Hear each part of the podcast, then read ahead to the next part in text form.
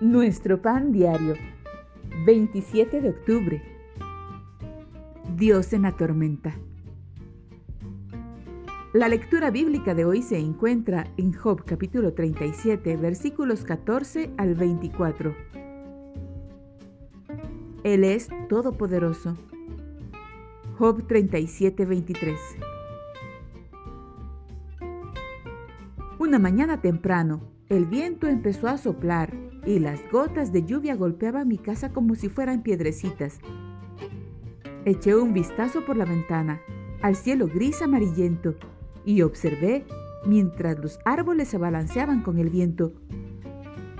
Surcos hechos por los rayos iluminaban el cielo, acompañados de truenos que hacían temblar. La electricidad iba y venía, y yo me preguntaba cuánto duraría el mal tiempo.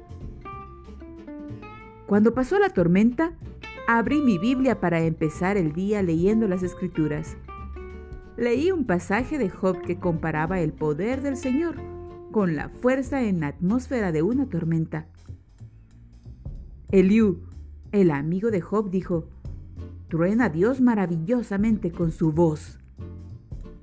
Además, él cubre sus manos con el relámpago y le ordena dar en el blanco. Sin duda, Dios es grande en poder. Comparados con Dios, los seres humanos somos frágiles. No podemos auxiliarnos espiritualmente, sanar nuestro corazón, ni remediar las injusticias que solemos soportar. Felizmente, el Señor de la tormenta se ocupa de las personas débiles como nosotros. Se acuerda de que somos polvo. Es más, da esfuerzo al cansado y multiplica las fuerzas al que no tiene ningunas.